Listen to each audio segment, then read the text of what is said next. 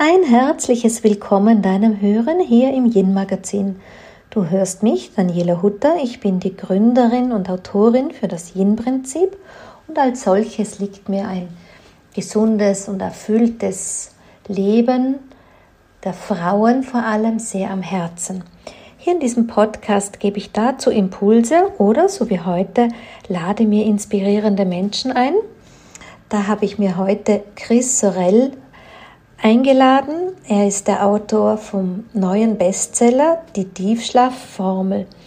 Dies deshalb, ich kommuniziere ja ganz oft, wie wichtig aus der Sicht des Yin der Schlaf ist, weil eben Schlaf eine große Yin-Quelle ist, aber eben nur, wenn es ein Schlaf ist, der uns tatsächlich nähren kann. Und da bin ich schon lange auf der Suche gewesen, ähm, euch etwas geben zu können, was dies auch einfach noch einmal weiter bewegt, wo wir es noch tiefer ergründen können. Und da bin ich eben diesem Buch von Chris Sorel begegnet. Aber hört da gerne selber rein in unseren Podcast, in dieses Gespräch jetzt und lasst euch davon inspirieren. Wenn ihr Fragen habt, schreibt mir gerne im Anschluss oder auch gern direkt an Chris. Und wenn euch der Podcast gefallen hat, bitte dann vergesst nicht eure Sternchen und auch euer Weiterempfehlen in den weiten Netten des Intervalls. Dazu sage ich Danke und wünsche euch jetzt viel Spaß und Inspiration mit unserem Gespräch. Hallo Chris, schön, dass du da bist. Daniela, danke dir, dass ich hier sein darf. Große Ehre, freut mich sehr und bin schon ganz gespannt auf unser Gespräch. Du, einfach deine Zeit, weißt du, ich gehe immer davon aus, wenn mir Menschen ihre Zeit schenken, das ist Lebenszeit, es gibt nichts Kostbareres. Ja, und deshalb Absolut. meine ich das nicht nur als Floskel. Danke für dich in diesem Moment.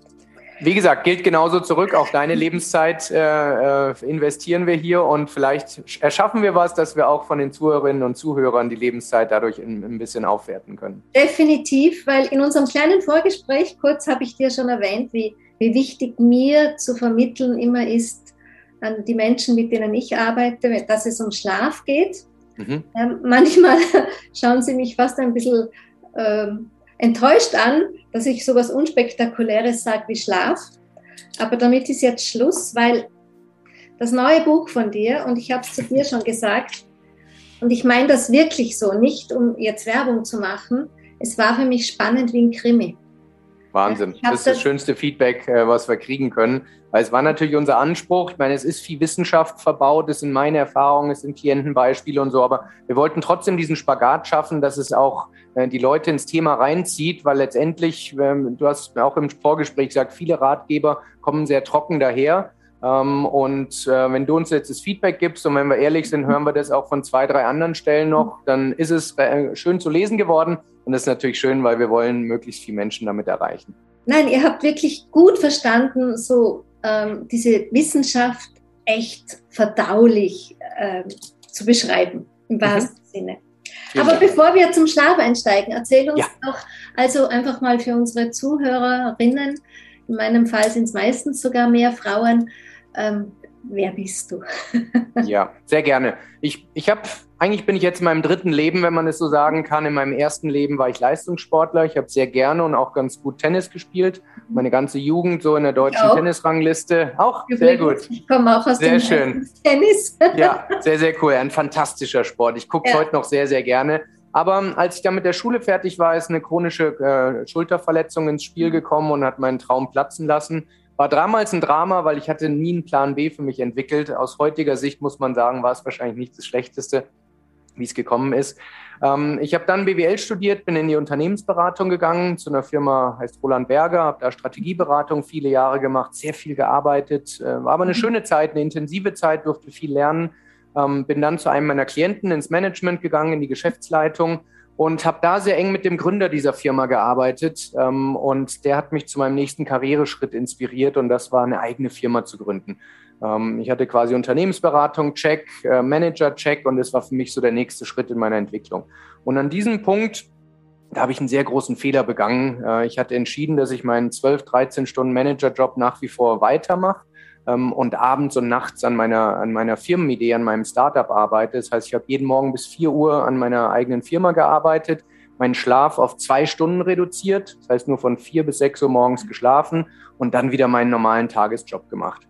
Es ist lange her, ich war jung und dumm zu der Zeit, muss man ganz klar sagen. Wenn ich das gewusst hätte über Schlaf, was ich heute weiß, hätte ich es sehr wahrscheinlich anders gemacht. Aber so ist es oft im Leben. Ähm, und diese Zeit hat mich sehr geprägt, weil sie hätte mich im wahrsten Sinne fast mein Leben gekostet. Ich habe mich in der Zeit seelisch, moralisch, körperlich wirklich zugrunde gerichtet. Und ähm, ja, um, um das abzukürzen, dieser absolute Tiefpunkt war aber auch ein Wendepunkt in meinem Leben und rückblickend eine der größten Geschenke, die ich im Leben bekommen habe, weil das hat mir die Möglichkeit gegeben, sehr viele Dinge zu hinterfragen, komplett neu anzufangen und mich in eine ganz andere Richtung zu entwickeln. Und jetzt zehn Jahre schnell vorgespult, heute mache ich kein Startup mehr, sondern ich darf als, als Performance Recovery und Schlafcoach Menschen helfen, ihr Energielevel, ihre Leistungsfähigkeit ihre Gesundheit und auch ihren Erfolg ähm, auf ein neues Level zu heben. Und zwar nicht kurzfristig, sondern wirklich langfristig, die Dinge nachhaltig zu betreiben. Und ähm, wir haben einen Satz geprägt, der, der unsere Mission darstellt. Wir wollen eine Welt kreieren, die weniger rote und mehr funkelnde Augen hat. Ja, genau. ähm, das ist äh, letztendlich der Grund, warum wir morgens aufstehen. Und deshalb nochmal vielen Dank, dass wir unsere Message und unsere Ideen auch hier in deinem Podcast teilen dürfen. Weniger rote, mehr funkelnde Augen. Das erinnert mich an mich selbst, mhm. an meinen Mann, an mein engstes Umfeld. Es gibt doch so ein Phänomen. Man schläft eigentlich gut und hat trotzdem sogenannte rote Augen. Ja. Ja, also man schläft eigentlich relativ gut und ich sage mal die üblichen sieben, acht Stunden, ja, sogar. Genau. Das Woher ist tatsächlich das? Ja, das ist tatsächlich ein Phänomen. Es wird viel darüber geredet, dass wir in, als Gesellschaft mittlerweile zu wenig schlafen. Und das stimmt auch in, in manchen Bereichen. Aber was ich viel häufiger in mein, mit meinen Klientinnen und Klienten beobachte, ist, dass sie auf ihre sechs, sieben, acht Stunden kommen und morgens trotzdem gerädert aufwachen. Und äh, da fragt man sich, woran kann das liegen? Und die meisten denken, sie müssten noch mehr schlafen. Das heißt, man mhm. probiert vielleicht am Wochenende neun, zehn Stunden zu schlafen, merkt aber auch, das bringt nichts. Und dann haben viele den Reflex und sagen, okay, wenn ich, dann kann ich auch gleich fünf oder sechs Stunden schlafen, weil es ist ja egal, wie lange ich schlafe. Der Punkt ist aber, wenn wir da mal tiefer reingucken und es gibt mittlerweile schöne technische Möglichkeiten, den Schlaf genauer unter die Lupe zu nehmen, dann sehen wir, dass die Zusammensetzung des Schlafes einfach nicht stimmt. Und wenn wir da mal kurz reinzoomen wollen, Daniela, dann ähm, kann man, kann man äh, sagen, dass der Schlaf grundsätzlich, äh, es gibt drei verschiedene Schlafstadien. Mhm. Es gibt äh, den Leichtschlaf, den REM-Schlaf. REM steht für Rapid Eye Movement, das ist der, die Phase, in der wir träumen. Und dann gibt es den Tiefschlaf. Mhm. So, und in diesem Tiefschlaf, da findet hauptsächlich die körperliche Regeneration statt. Das heißt, es werden viele Hormone ausgeschüttet, unser Gehirn entgiftet, unser Immunsystem arbeitet im höchsten Gang und ganz viele andere Dinge. Und der Punkt ist, wir brauchen pro Nacht so um die 90 Minuten, also eineinhalb Stunden Tiefschlaf. Was erstmal gar nicht äh, lange klingt, aber wenn man sich jetzt die Menschen anguckt, die trotzdem gerädert aufwachen, dann kann ich dir Dutzende, hunderte Klientendaten zeigen, die nicht mal auf fünf Minuten Tiefschlaf kommen. Mhm. Mhm. So, und das ist ein Problem, was wir sehr, sehr verbreitet sehen. Es gibt auch einen Fachbegriff dafür, nennt sich Junk Sleep. Also in Anlehnung an Junk Food. Junk Food bedeutet, man isst zwar Wasser, man kriegt nicht die richtigen Nährstoffe, äh, nimmt die nicht zu sich. Und vergleichbar ist auch mit Junk Sleep. Obwohl man schläft, kriegt man nicht die Erholung, die man eigentlich möchte. Und das ist das, worauf, und das ist das, worauf wir uns spezialisiert ja. haben, dass wir den Menschen die Fähigkeit zurückgeben, ohne länger schlafen zu müssen, aber voller Energie aufzuwachen. Das klingt erstmal wie Magie, aber das hat nichts mit Magie zu tun. Das ist pure Wissenschaft. Denn unser Körper ist genial. Wenn wir dem Körper die richtigen Signale geben, dann tut er auch die richtigen Dinge. Und das moderne Leben hat aber viele von uns dazu verleitet, ihm einfach nicht mehr äh, die richtigen Signale zu geben. Und dann wundern wir uns, warum er eben auch nicht mehr so reagiert, wie wir es uns eigentlich wünschen würden. Da habe ich jetzt zwei Gedanken daran. Mhm. Wie kommt es dazu, dass jemand aufsteht, meint, er schläft, er hat gut geschlafen und hat dann nur die erwähnten fünf Minuten Tiefschlaf. Wie kommt es dazu? Da gibt es sehr, sehr viele Gründe tatsächlich. Und wir können gleich noch über ein paar sprechen. Wir, wir sprechen von, von Tiefschlafkillern oder Tiefschlaf-Roadblocks. Und es gibt so ein paar Klassiker wie Koffein, wie zu spät Sport, zu spät Alkohol.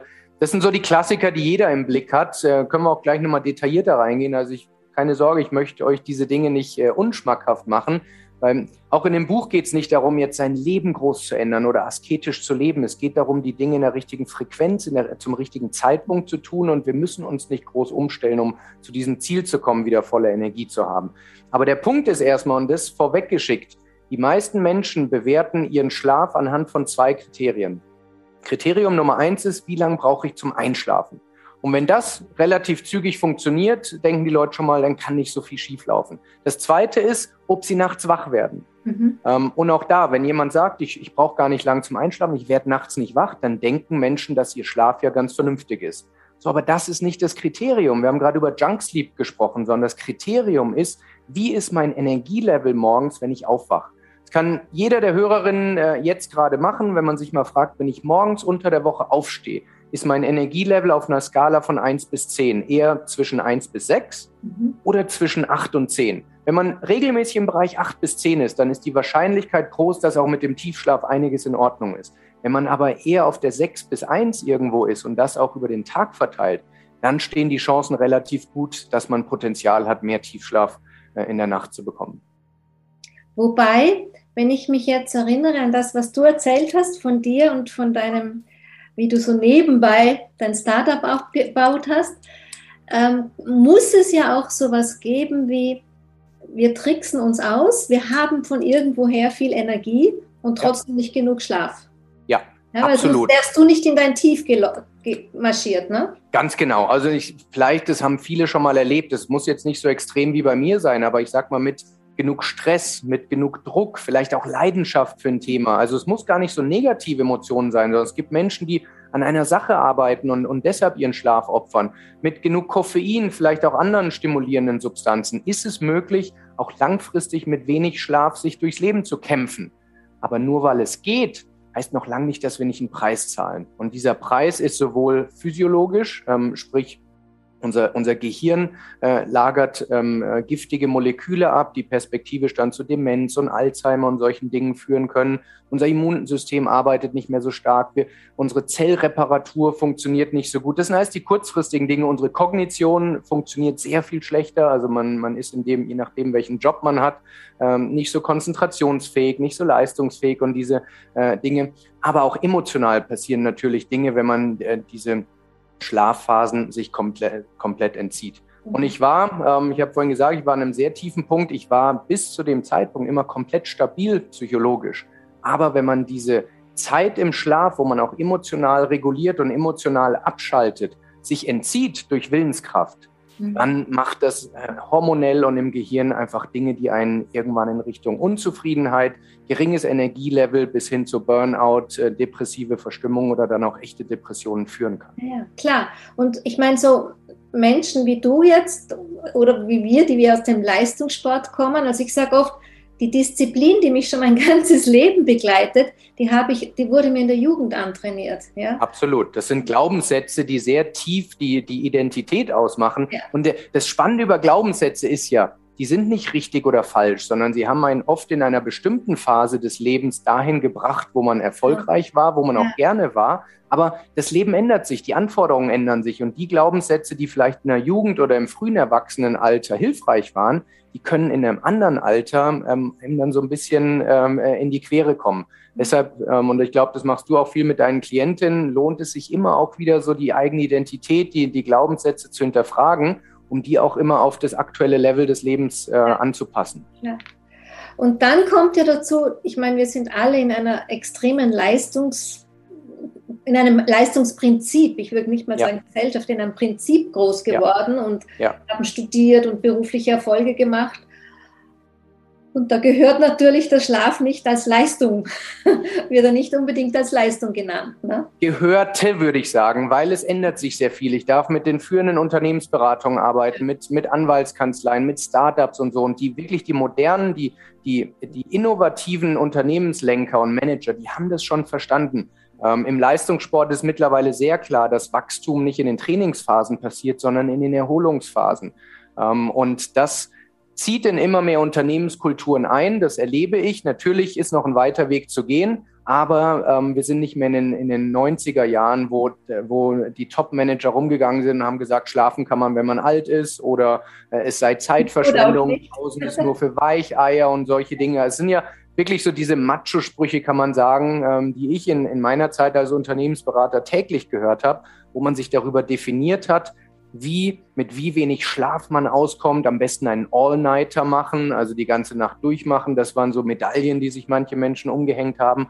Aber aus meiner Perspektive ändert sich dieses Rollenmodell dahin, dass man trotzdem Dinge erreichen möchte, einen Impact kreieren möchte in der Welt, aber das eben auf einem nachhaltig hohen Energielevel, eben mit funkelnden Augen und nicht auf Kosten der Gesundheit, auf Kosten der genau. Zufriedenheit.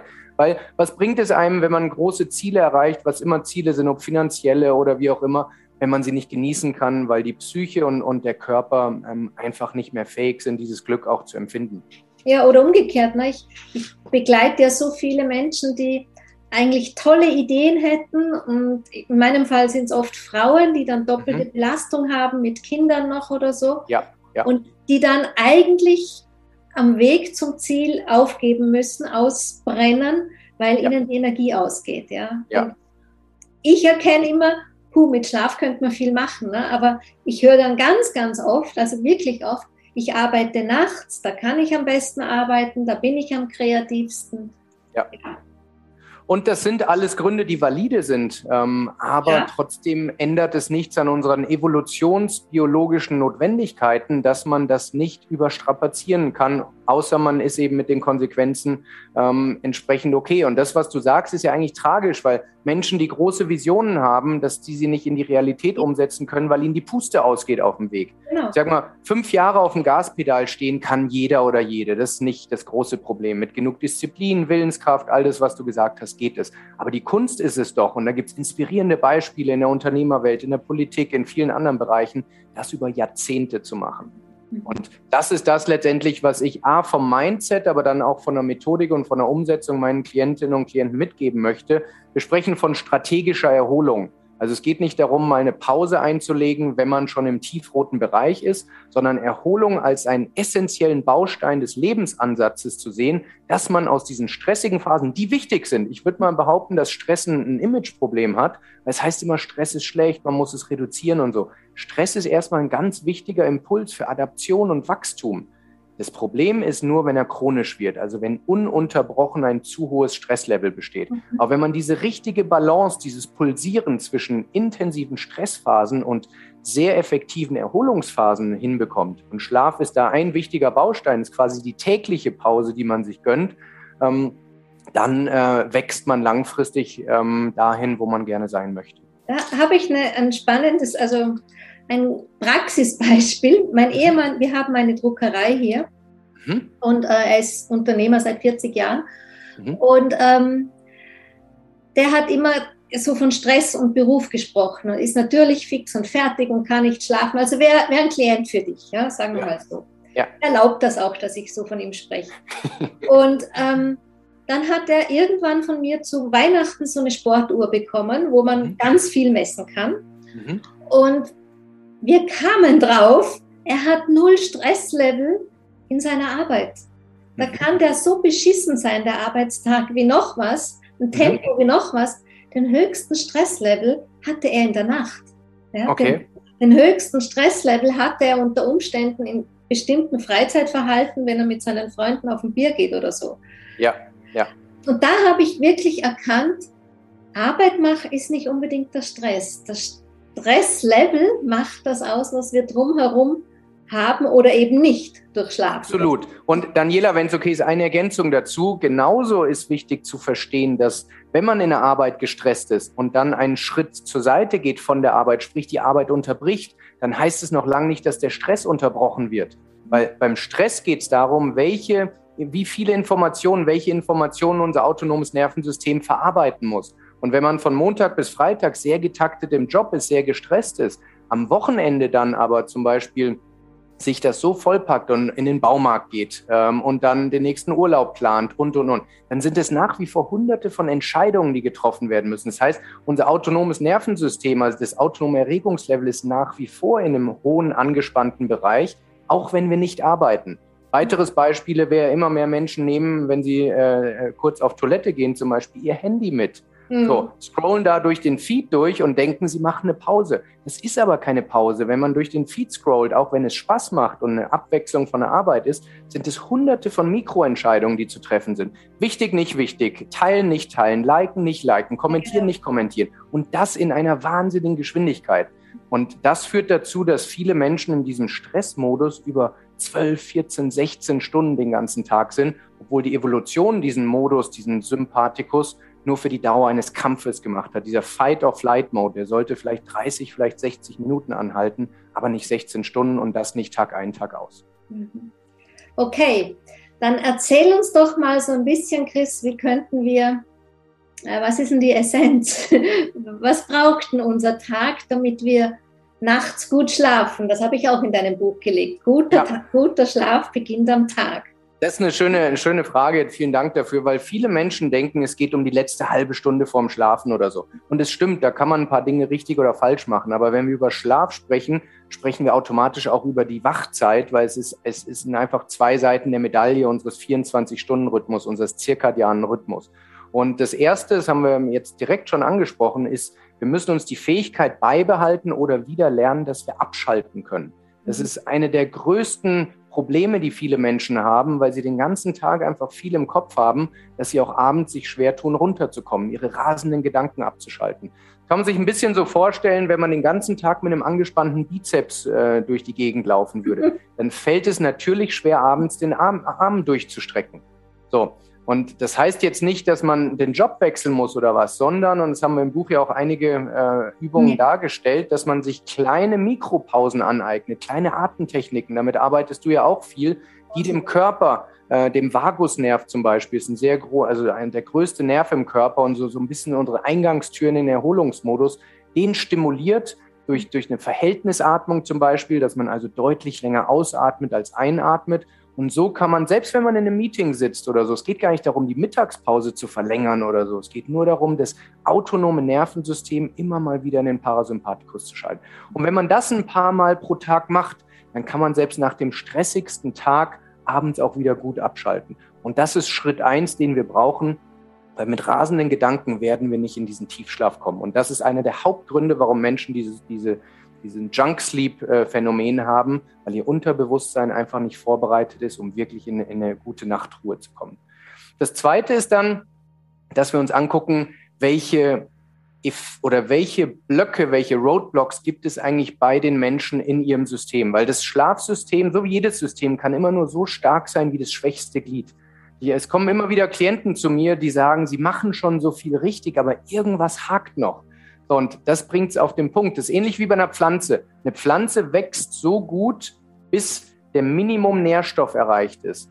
Und weil der determiniert das gesamte Wachstum. Und wenn man diesen Nährstoff dann äh, supplementiert äh, zuführt, dann kann die Pflanze aufs nächste Level wachsen, bis der nächste Nährstoffmangel erreicht ist. Und genauso ist es beim Tiefschlaf. Das heißt, wenn man schon ein paar Dinge richtig macht, aber zum Beispiel äh, sehr spät abends noch Kaffee trinkt, Klassikerbeispiel, dann wird das Koffein, was wir dann im Blut haben, dazu führen, dass wir sehr spät in der Nacht erst in den Tiefschlaf kommen. Jetzt gibt es vielleicht Hörerinnen, die sagen, ja, habe ich immer schon mal äh, gehört, das mit dem Koffein, aber bei mir ist es irgendwie anders. Ich kann spät abends noch einen Kaffee trinken, ich schlafe ja. trotzdem wunderbar ein, ich schlafe auch durch. So, und ja. dann messen wir den Schlaf von, von diesen Menschen und sehen, dass der Tiefschlaf erst um drei, vier, fünf Uhr morgens überhaupt einsetzt und insgesamt viel zu niedrig ist. Und da sind wir bei dem Punkt, den ich am Anfang gesagt habe. Lass uns aufhören, den Schlaf daran zu bewerten, wie schnell schlafen wir ein und werden wir wach, sondern an unserem Energielevel oder, wenn wir es messen können, tatsächlich an der Anzahl Minuten, die wir im Tiefschlaf sind. Und wenn das weit weg von diesen eineinhalb Stunden ist, dann haben wir sehr einen schönen Hebel, unser Energielevel deutlich zu steigern irre spannend. Ne? Also, wenn ich dir jetzt dazu zugehört habe, gibt's, sind eigentlich ganz kleine, die du ja alle schön ausführst, auch im Buch. Es sind Atemübungen. Ich kenne sie zum Teil genau eins zu eins aus dem Yoga. Da haben mhm, sie immer genau. einen Namen zum ja. Teil. Die einzubauen, sodass, wenn ich dich richtig verstehe, ähm, unser, unser Parasympathikus immer wieder lernt, also dass der nicht einfach durchbedient ist, den ganzen Ganz genau. Gibt es so ein paar Hacks, wie eben den Kaffee am Abend, wo wir verstehen müssen, schlafen können bedeutet nicht gleichzeitig, es ist der Tiefschlaf. Ganz genau. Ja. Und dann geht die Reise, wenn man mal die ganze Formel jetzt nochmal äh, durchgeht, die Tiefschlafformel, dann der nächste Schritt wäre, unsere innere Körperuhr wieder in Rhythmus zu bringen. Ganz wichtiger Punkt. Äh, viele Menschen haben einfach durch ein flexibles Leben, was sie führen, ähm, ihre innere Körper über Jahre und Jahrzehnte einfach mit Füßen getreten. Ja. Und nur weil man es schon lange macht, heißt nicht, dass man sich äh, daran gewöhnt. Ich gebe mal ein Beispiel. Wir haben jetzt nächste Woche wieder die Zeitumstellung, ja, ähm, genau. wo, wo, eine Stunde äh, die Zeit verstellt wird. Im Frühjahr verlieren wir eine Stunde, im Herbst gewinnen wir eine Stunde.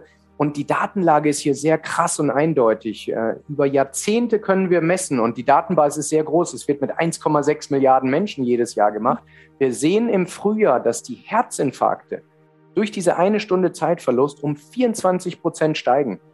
Wahnsinn. Und es sind nicht nur die Herzinfarkte, es sind Autounfälle, es sind Selbstmordraten, es sind Richtersprüche, die unfairer äh, ausgesprochen werden. Also ganz viele Dinge, die zeigen, wie sensitiv unsere innere Körperuhr ist.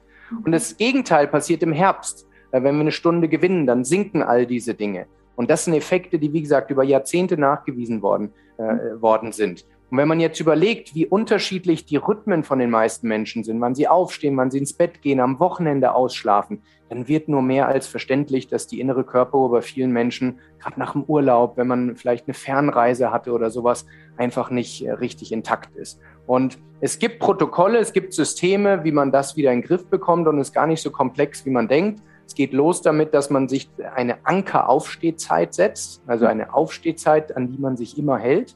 Mhm. Und die ins Bett geht Zeit, die kann dann variieren. Das heißt, es führt dazu, dass man manchmal siebeneinhalb Stunden schläft und es wird auch Nächte geben, wo man zum Beispiel nur viereinhalb Stunden schläft. Mhm. Aber wir holen den Schlaf nicht auf. Das ist ein ganz großer Mythos. Wenn Menschen spät ins Bett gehen, denken sie, sie sollten auch ausschlafen. Und genau das sollte man eben nicht tun.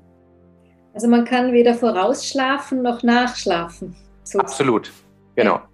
Das heißt aber nicht, dass man immer auf die fünf Zyklen, also auf die fünf mal eineinhalb Stunden pro Nacht kommen muss. So genau muss man es gar nicht sehen. Wenn man pro Woche auf 28 bis 30 Zyklen kommt, also ein Zyklus in eineinhalb Stunden, dann ist das für die meisten Menschen nachhaltig, also sustainable. Da können wir dann sozusagen der Körper sich pendelnd genau. einrichten, wenn er so genau. einen Rahmen Und hat. Pendeln ist da, da ein schönes Wort, weil wir sollten natürlich nicht unter der Woche nur drei Stunden pro Nacht schlafen und dann das ganze Wochenende durchschlafen, sondern wenn man mal eine sehr kurze Nacht hatte. Ich hatte gestern zum Beispiel eine, eine Buchvorstellung, ein Live-Event, da bin ich erst um ein Uhr ins Bett gekommen. Das heißt, heute werde ich gucken, dass ich auf meine fünf Schlafzyklen komme, ja. dass ich einigermaßen wieder in der Balance bin. Aber wir müssen nicht penetrant immer jede einzelne Nacht optimieren. Menschen halten sich oft zu sehr an so einzelnen Ausreißern auf, sondern wichtig ist, dass man insgesamt in eine strukturierte und balancierte Richtung kommt.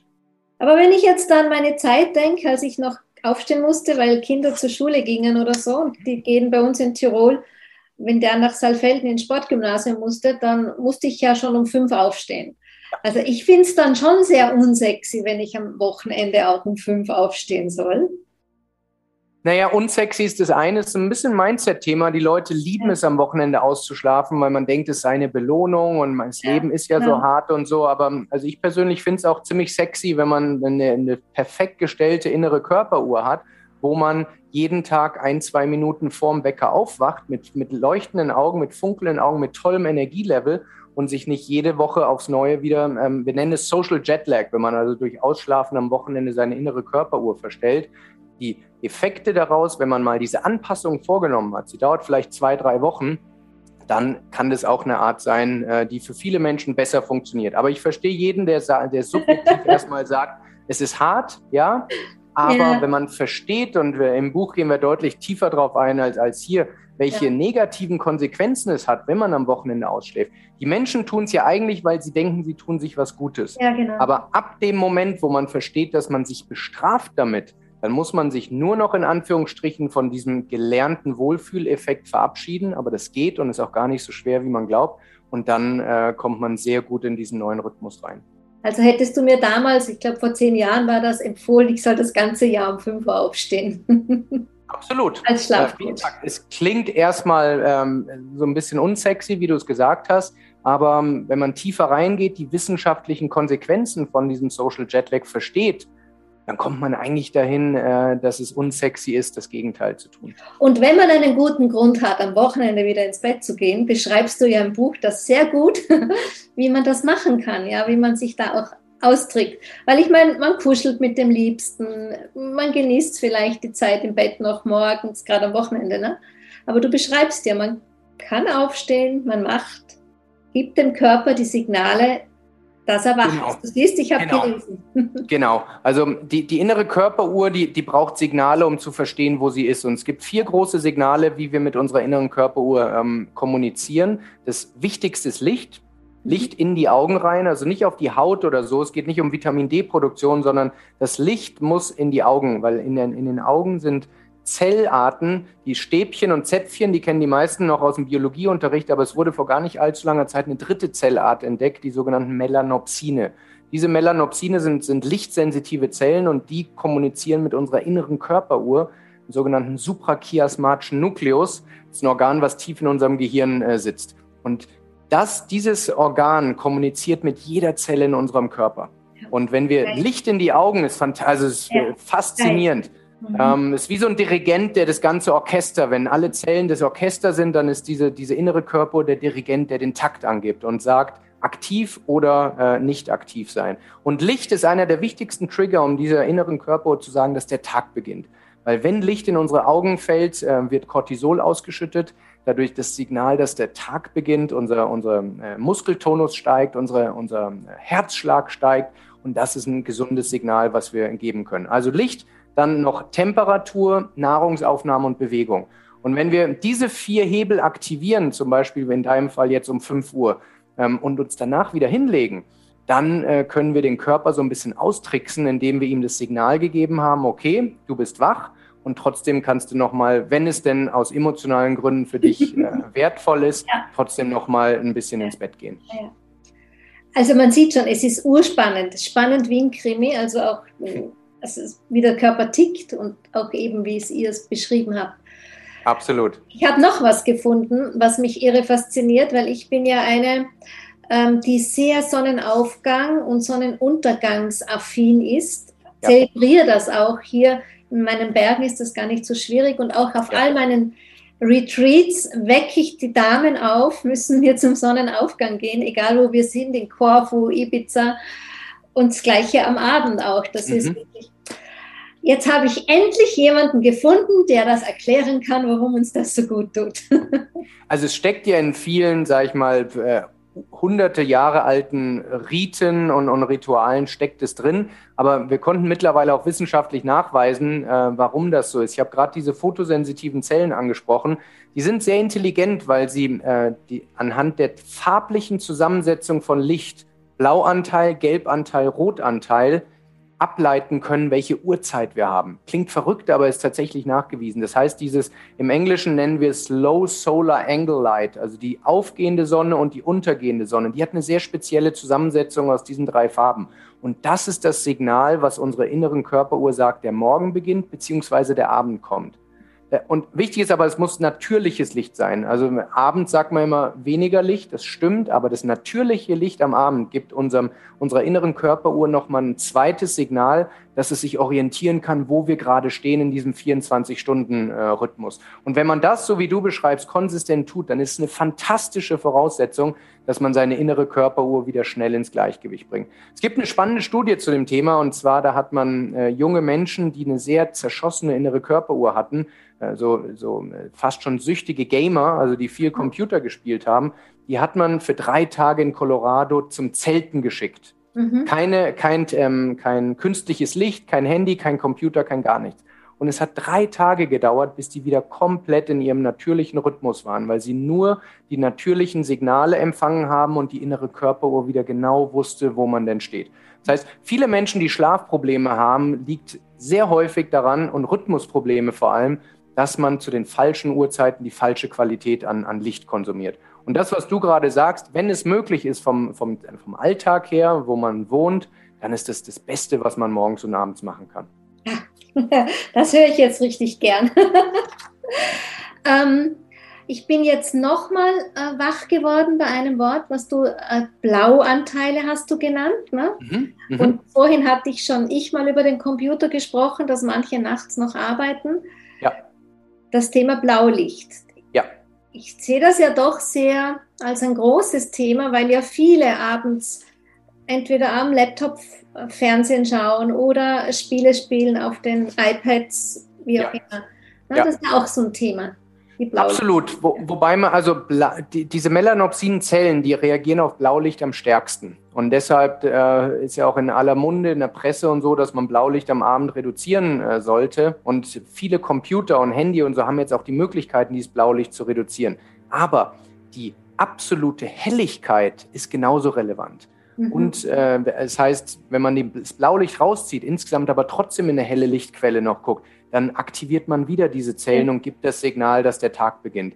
Und wenn man äh, wenn man es so richtig professionell machen möchte, dann gucken wir, dass die Lichtquellen ähm, eher unterhalb der, des Augenlevels sind, weil diese Zellen sind stärker darauf ausgerichtet, mhm. Überkopflicht zu identifizieren, weil das ist das, was die Sonne typischerweise darstellt. In Skandinavien zum Beispiel, die sind fast nur mit, mit Bodenbeleuchtung und sowas in, in den Hütten, äh, in den Ferienhütten und so abends. Und das ist das Beste, was wir tun können. Das heißt, die Quellen, die unterhalb unserer, unserer Gesichtes sind, die sind viel weniger schädlich äh, als die, die oberhalb liegen. Toll. Also es begeistert mich. Ich, ich, ich muss mich direkt ähm, ein bisschen disziplinieren, dass ich da jetzt nicht zu tief eintauche, weil sonst wird das Ende nie mit unserem Gespräch. wir können ja noch mal einen Teil 2 machen. Also ich bin genauso leidenschaftlich ja. fürs Thema, das äh, machen wir also, dann noch mal. Da haben sich wirklich zwei gefunden, sage ich dir. Aber ich werde auch alle deine Links hier in die Show Notes packen, damit die Leute die ähnliche Begeisterung finden oder durchaus auch eine Not. Ja, weil ja. ich weiß, Schlaf ist echt eine Not. Ja. Ähm, dass, dass, sie, dass die wissen, wo, wohin. Und was du gerade sagst, ist spannend, weil wir sehen, dass zwei verschiedene Menschentypen äh, das Buch lesen oder insgesamt meine Hilfe suchen. Das eine ist, die du sagst, die echt ein Schlafproblem haben und äh, denen wird sehr schnell geholfen. Aber das, das zweite, und das ist mir wichtig, ist, das Buch und auch meine ganz Philosophie ist nicht für Menschen mit Schlafproblemen, beziehungsweise nicht nur für die, für die auch, aber vor allem für Menschen, die sagen, ich möchte mit vollem Energie durchs Leben gehen und das auch über die nächsten Jahre und Jahrzehnte halten, auch wenn ich jetzt noch nicht einen ganz konkreten Painpoint, wie man neudeutsch so schön sagt, also irgendeinen Schmerzpunkt habe. Aber ich kenne wenige Menschen, die sagen würden, ich habe jeden Morgen neun oder zehn äh, auf der Energieskala. Und wenn man da nicht ist, dann hat man Potenzial. Man kann natürlich sagen, ich möchte mich nicht äh, optimieren und nicht um alles kümmern müssen. Ich höre äh, manchmal die Frage, die heißt, Schlaf ist doch sowas Intuitives, sowas Natürliches. Wieso muss man sich da denn auch noch drum ja. kümmern? Wir haben doch sonst so viele andere Dinge. Und es stimmt, ähm, wenn man ein natürliches Leben leben würde, dann wäre der Schlaf auch einfach und intuitiv. Aber der Punkt ist, wir haben jetzt über viele Roadblocks schon gesprochen, das moderne Leben macht es uns gar nicht so leicht, diesen intuitiven, leichten Schlaf noch zu haben. Und da, glaube ich, ist es durchaus sinnvoll, sich ein bisschen in die Materie einzudenken und ein paar kleine Korrekturen zu machen, dass man eben die, die folgenden Jahre und Jahrzehnte mit einem höheren Tiefschlafanteil entsprechend leben kann, weil das boostet das Energielevel, die Lebensqualität, die Gesundheit, Zufriedenheit und alles, was damit zusammenhängt. Ja, klar. Ich meine, ich bin ja ein Landkind und ich kenne ja die Geschichten von früher, so von mhm. Großmüttern mhm. und darüber hinaus. Ich mhm. meine, die hatten es ja naturgegebenermaßen ein Stück weit, ja. ja. Da, da hieß es, ich meine, wenn die auf der Alm waren, mhm. zum Beispiel meine Großeltern, dann, wenn es dunkel war, war es dunkel, aus Pause. Ja. ja. Da, da gab es kein Licht. Ja? ja. da gab es auch kein Radio, weil es keinen. Strom gab. Ich meine, im Fernsehen, das ist ja gar.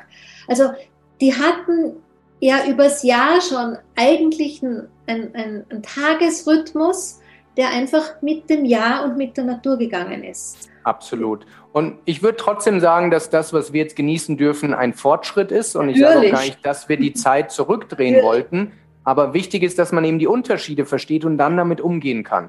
Ähm, wie gesagt, es geht nicht darum, die Technologie zu verteufeln oder abends kein Netflix mehr oder sowas zu gucken. Das müssen wir alles gar nicht. Wichtig ist nur, dass man die Zusammenhänge versteht und dann eben ein paar Fehler vermeidet, die einen sehr großen Effekt haben. Super. Du hast ähm, einen schönen Satz vorhin gesagt, den, den hab, da dachte ich mir, ich muss ihn mir merken, mal mhm. schauen, ob ich ihn wieder herkriege. Wenn wir unserem Körper die richtigen Signale geben, macht er auch die richtigen Dinge. Ne? Ja. Das war ja. das. Jetzt einfach so zum Abschluss von unserem Gespräch, damit es hängen bleibt. Welche ja. wären für dich die wichtigsten richtigen Signale für um wirklich den Tiefschlaf zu pflegen, weil das Buch geht ja, ja nicht um irgendeinen Schlaf, sondern um den Tiefschlaf. Ja, ne? ja absolut. Genau. Und also mit Abstand wichtigst, wir haben es an verschiedenen Stellen gehabt, morgens in den ersten 30 bis 60 Minuten gucken, dass wir Licht, idealerweise Sonnenlicht, aber falls es nicht geht, weil es Winter ist, weil, weil, weil man keine Zeit hat, dann auch gerne das hellste künstliche Licht, was man finden kann, äh, in, in die Augen rein, dass der Körper versteht, der Tag beginnt. Mhm. Gleichzeitig abends gucken, dass man zweieinhalb bis drei Stunden vorher nicht mehr helles Licht in die Augen konsumiert, um diesen Effekt, den man morgens möchte, eben nicht abends zu haben und dann verwirrende Signale zu geben. Das wäre das Erste. Das Zweite ist, auch das hatten wir detailliert besprochen, dem Körper wieder beizubringen, schnell abzuschalten, weil mit einem rasenden Gedanken im Sympathikus, im Stressmodus ins Bett gehen. Viele Menschen sind hundemüde und fallen ins Bett und schlafen vielleicht auch ein, aber wenn der Sympathikus noch aktiv ist, dann werden wir nicht in den Tiefschlaf kommen. Also egal wie stressig der Alltag war oder ist, zu lernen, abends abzuschalten. Und es geht. Viele Menschen denken, nur weil der Tag stressig ist, äh, läuft das so durch über Wochen oder Monate und man rettet sich so in den nächsten Urlaub und hofft, dass man dann vielleicht mal runterkommt. Aber die Kunst ist es, zwischen diesen intensiven Stressphasen trotzdem äh, entsprechend runterzukommen. Und die Nummer drei ist typabhängig, würde ich sagen, aber meine Empfehlung hier wäre, wenn wir über Ernährung, haben wir noch gar nicht gesprochen, mhm. würde ich sagen, dass äh, wir gucken, dass wir genug Tryptophan äh, bekommen. Tryptophan ist eine essentielle Aminosäure Mhm. Ähm, das heißt, der Körper kann sie nicht von selbst aus produzieren. Die brauchen wir aber, um unser Schlafhormon Melatonin bauen zu können. Und das sehe ich auch bei, ich würde mal sagen, je nach Zielgruppe 60 bis 80 Prozent meiner Klientinnen und Klienten, dass sie zu wenig Tryptophan haben. Das ist, wie gesagt, eine Aminosäure, also ein Protein. Und viele Menschen, die ein intensives, stressiges Leben führen, die haben typischerweise zu wenig Protein. Und wenn man dann selbst dem Körper die richtigen Signale gibt, wie gerade besprochen, aber das Baumaterial fehlt, damit man dieses wertvolle Hormon Melatonin produzieren kann, dann haben wir eben auch ein Thema. Und ähm, es gibt noch viele, viele weitere Dinge, aber wenn du mich nach Top 3 fragst, wenn man mit denen anfängt, dann ist man schon einen Riesenschritt weiter. Ja, super. Chris, ich danke dir sehr jetzt für dieses Gespräch. Ähm, danke dir, Daniela. Hat mega Spaß gemacht. Ja, es, mir hat es auch riesig Spaß gemacht. Wie gesagt, man findet alles im Buch. Ich werde es hier verlinken. Sehr gerne, ähm, vielen Dank dafür. Was ich jetzt einfach erwähne, damit es auch jeder hört, ist, es lohnt sich, den Newsletter ähm, zu bestellen. Auch der ist wirklich sexy. Ich und wir haben, wenn ich das sagen darf, zum Buch haben wir ein sehr umfangreiches Ressourcenpaket noch kreiert, was jede Leserin, jeder Leser, wenn, wenn er das Buch hat, kostenlos mit dazu bekommt, wo noch erklärende Videos, noch Audio-Tracks, wie man diese Artentechniken äh, einüben kann, weitere Checklisten und, und, ja. und. Das heißt, man kriegt da noch sehr, sehr viel mehr, um, um die Umsetzung im Alltag äh, so einfach wie möglich zu machen. Jeder, der so die Idee hat, hm, jetzt möchte ich doch mal forschen, ob mein Schlaf passt, da lohnt sich das wirklich, da in diesen Background zu gehen und, und da dahinter wirklich äh, dieses Bonusmaterial sich zu, zu, zu Gemüte zu führen, das, das ich auch kenne. Also ein schönes Paket, das ihr da geschaffen habt. Dankeschön. Vielen Dank, Chris. Ich, ich finde es ein Geschenk an die Welt, dass es Menschen wie dich gibt, die uns das so nahe bringen. Danke dir. Vielen, vielen Dank. Ich freue mich auf Teil 2, was wir bestimmt irgendwann wieder hinbekommen. Ja, lohnt sich. Aber das nur bei mir in den Bergen. Ne? Ich probiere es. Mach's ja. gut. Ciao. Ciao. Und nun sage ich auch allen, die bis an diese Stelle zugehört haben, herzlichen Dank für das Zuhören. Herzlichen Dank für das wertvollste Gut, das du uns jetzt geschenkt hast, nämlich deine Lebenszeit. Aber gerade heute denke ich, dieses wertvolle Gut hast du gut selber in dich investiert, indem du einfach mehr über Schlaf erfährst und noch mehr hast du natürlich davon, wenn du dir schon jetzt überlegst, ähm, ja, welche Impulse du dir mitnehmen kannst, was du in deinen Alltag bewegen kannst, wie du für dich für einen guten, tiefen Schlaf sorgen kannst. In diesem Sinn sage ich Dankeschön und auf Wiederhören und freue mich auf dich im, beim nächsten Mal hier im Yin Magazin.